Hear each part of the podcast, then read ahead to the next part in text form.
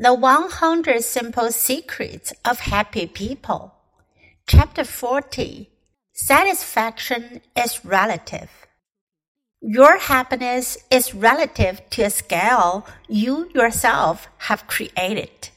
If you measure your satisfaction right now against the two or three greatest moments in your life, you will often be unhappy because these moments can be duplicated.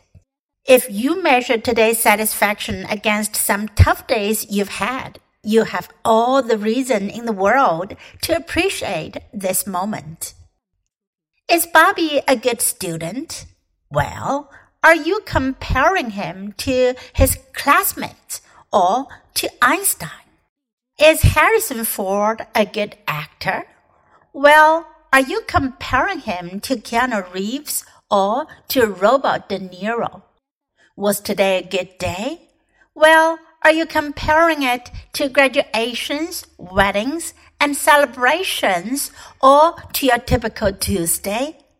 We need to consider things in a realistic perspective.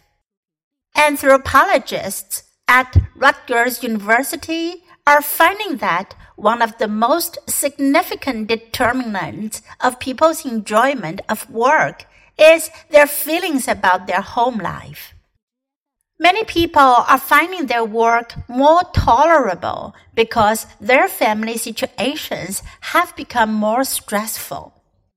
The Rutgers team finds that people are clinging to the order and friendship available in the workplace and that the often hectic pressure filled home life suffers by comparison.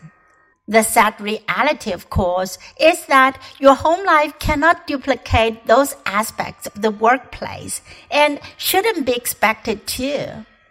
Jobs should be compared to other jobs, but not to the home where everything is both more complex and offers more potential rewards. A good day on the job should be thought of relative to other days on the job. A good day at home should be thought of relative to other days at home. Not surprisingly, surveys find that happy people tend to have more positive experiences than unhappy people. What is striking is that objectively, their lives aren't really much different. Studies find that happy people experience much the same range of events as unhappy people. The real difference is in what they define as positive and negative. Happy people are those who use a lower threshold in order to label an event positive.